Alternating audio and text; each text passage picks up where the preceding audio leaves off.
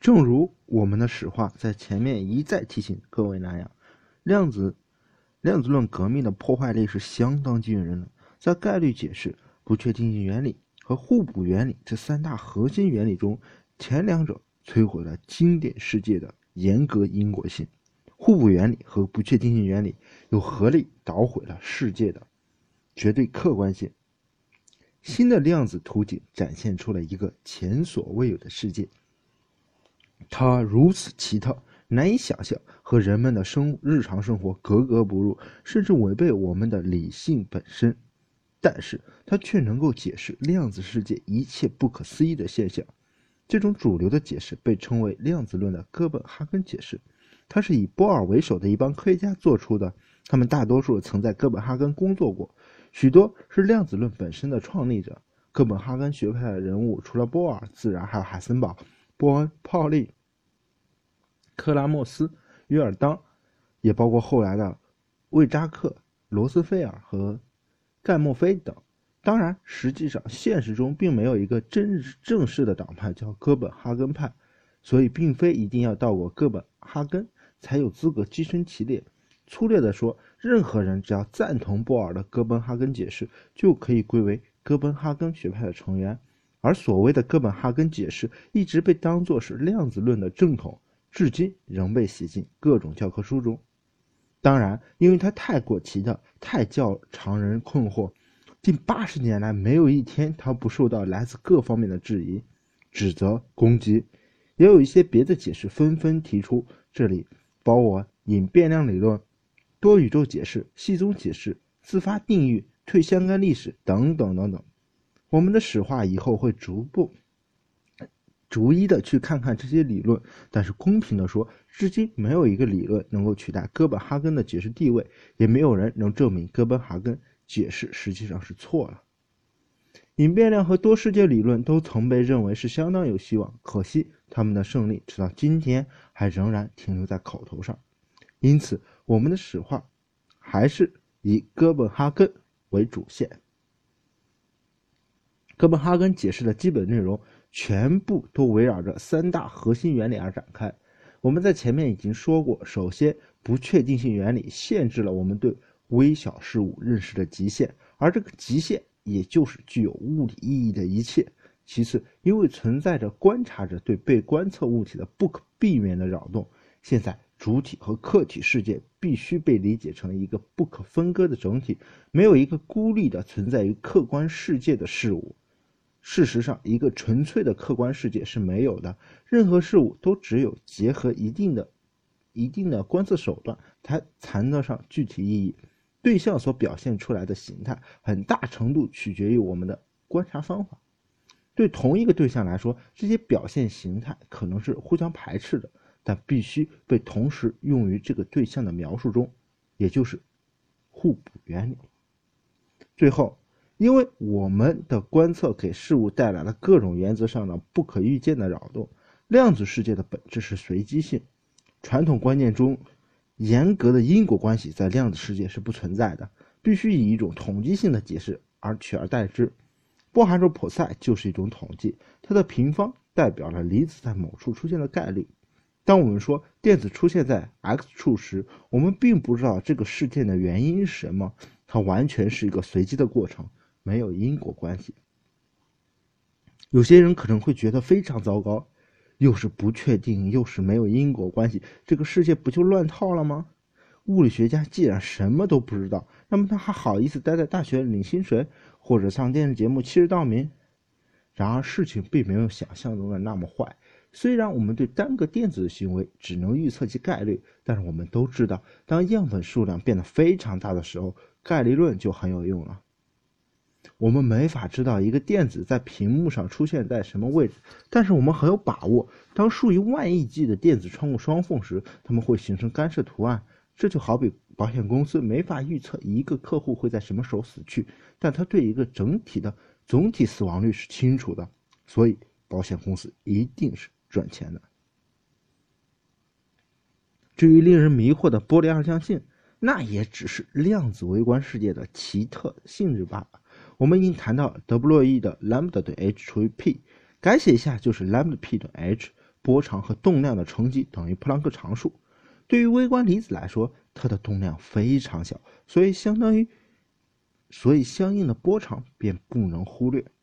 但对于日常事物来说，它的质量之大，相比于 h 简直是一个天文数字。所以，对于生活中的一个足球，它伴随着德布罗伊波微乎其微，根本感觉不到。我们一点都不用担心，在世界杯决赛中，眼看要入门的那个球会突然化为一缕波，消失了。杳无踪影，但是我们还是觉得不太满意，因为对观测行为，我们似乎还没有做出合理的解释。一个电子以奇特的分身术穿过双缝，它的波函数自身与自身发生了干涉，在空间中严格的、确定的发展。在这个阶段，因为没有进行观测，说电子在什么地方是没有意义的，只有它的概率在空间中展开。物理学家们常常故弄玄虚，说电子无处不在，而又无处在，指的就是这个意思。然而，在那以后，当我们把一块感光屏幕放在它面前，以测量它的位置时，事情突然发生了变化。电子突然按照波函数的概率分布而随机的做出了一个选择，并以一个小点的形式出现在某某处。这时，电子确定的存在于某点，自然这个点的概率变成了百分之百。而别的地方的概率都变成了零，也就是说，它的波函数突然从空间收缩聚集到了这个点上，在这个点出现了强度为一的高峰，而其他地方的波函数都瞬间降为零。Oh my god！发生什么事？为什么电子波函数在一刹那间发生了这样的巨变？原本形态优美、严格的符合薛定谔方程的波函数，在一刹那轰然崩溃。变成了一个针尖般的小点。从数学上来说，这两种状态显然是没法互相推导的。在我们观测电子以前，它实际上处在一种叠加态，所有关于电子位置的可能性叠加在一起，弥漫在整个空间中去。但是，当我们真的去看它的时候，电子便无法保持它这样优雅而面面俱到的行为了。它被迫做了选择，在无数种可能性中挑选出一种。以一个确定的位置出现在我们面前。波函数这种奇迹般的变化，在哥本哈根派口中被称之为坍缩。每当我们试图探测电子位置，它那原本按照薛定谔方程演变的波函数菩萨，便立刻按照那个时候的概率分布坍缩。所有的可能全部在瞬间骑到某一个点上，而一个实实在在的电子便大摇大摆的出现在那里。供我们观赏，在电子通过双缝前，假如我们不去探测它的位置，那么它的波函数就按照方程发散开去，同时通过两缝而自我互相干涉。但是，要是我们试图在两缝上装一个仪器去探测它究竟通过了哪条缝，在那一刹那，电子的波函数便坍缩了。电子随机的选择了一个缝通过，而坍缩过的波函数自然就无法再进行干涉。于是乎，干涉条纹一去不复返。奇怪，非常奇怪，为什么我们一观测电子的波函数就开始坍缩了呢？事实上，似乎是这样的：当我们闭上眼，就看到一个电子，它就不是一个。事实上，似乎是这样的：当我们闭上眼睛不去看这个电子，它就不是一个实在的电子，它像幽灵一般，按照波函数向四周散发开去，虚无缥缈，没有实体，而以概率波的形态漂浮在空空间中。随着时间演化，这种概率波严格的按照薛定谔方程的。波动方程的只是听话而确定的按照经典方式去发展。这个时候，与其说是是一个电子，不如说它是一个鬼魂，一团混沌，一幅浸润开来的水彩画，一朵概率云。爱丽丝梦境中那难以琢磨的柴郡猫的笑容，不管你怎么形容它都好，反正它不是一个实体，它以概率的方式扩散开来，而这种概率似波动一般起伏。可以干涉和叠加为破散所精确描述，但是当你一睁开眼，奇妙的事情发生了。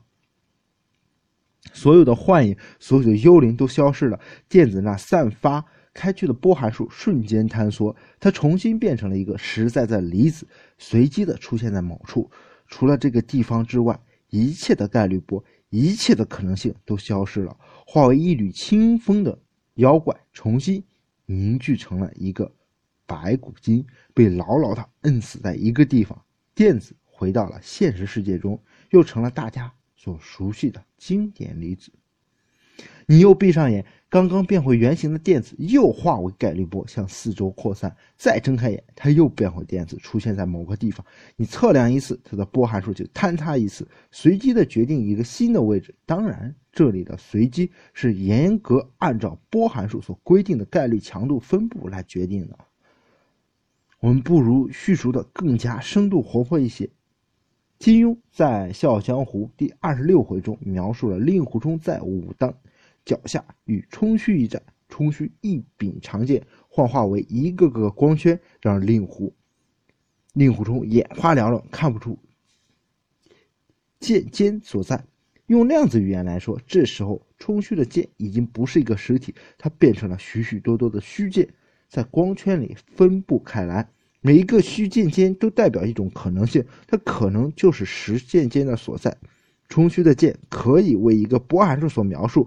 很有可能在光圈的中心，这个波函数的强度最大，也就是说，这个剑最可能出现在光圈的中心。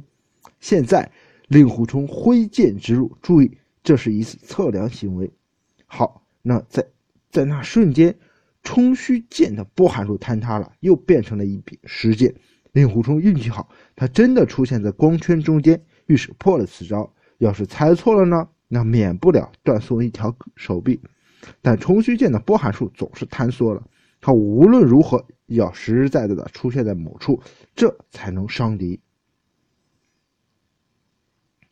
在张国良的《三国演义》评话中有一个类似的情节：赵云在长坂坡遇上张绣，后者使用一招百鸟朝凤，枪尖幻化为千百点。赵云侥幸破了此招，他随便一挡，迫使波函数坍缩，结好。正结果正好坍缩在两枪相遇的位置，然后张绣心慌意乱，反死于赵云之赵云的十盘九探枪下。这就不多说了。我们还是回到物理上，这种哥本哈根的解释听起来未免也太奇怪了。我们观察一下，电子才变成实在，不然就是个幽灵。许多人一定觉得不可思议。当我们背过身去或者闭着眼睛的时候，电子应在某个地方，只不过我们不知道而已。但正如我们指出的那样，假设电子真的在某个地方，它便只能通过一道狭缝，这就难以解释干涉条纹。而且我们以后也会看到，实验完全排除了这种可能性。也许我们说的幽灵太耸人听闻了。严格来说，电子在没有观测的时候什么也不是，谈论它是为无意义的。只有数学可以描述波函数。按照哥本哈根的解释，不观测的时候根本没有实在，自然也没有实在的电子。事实上，不存在电子这个东西，只存在我们与电子之间的观测关系。我已经可以预见即将扔过来的臭鸡蛋数量，不过它现在还是个波函数，等一会儿才会坍缩。嗯哼。然而，在那些扔臭鸡蛋的人中，有几位是让我感到十分荣幸的。事实上，哥本哈根派这下遇到了真正的麻烦。他们要面对一些强大的怀疑论者，这些人中间不少还刚刚和他们并肩战斗。二十世纪上最激烈、影响力最大、意义最为深远的一场争论马上就要展开，这使我们能够对自然的行为和精神有更加深刻的理解。下面我们就会谈谈这场伟大的辩论——波尔和爱因斯坦之争。我插句题外话，就在最近刚刚，嗯，我看到一篇文章，就是在写波尔和爱因斯坦之争的这件事情。到现在，基本上来说，物理学的实验和证据基本上尘埃落定了。这个之争有一个，到现在就在前两天有一个比较完备的解释。我打算在。我这个有趣的物理那个新专辑中，单独辟一期说一下我们最新的波尔和爱因斯坦之争发展到现在，到底孰孰对孰错，孰胜孰输？好，谢谢大家。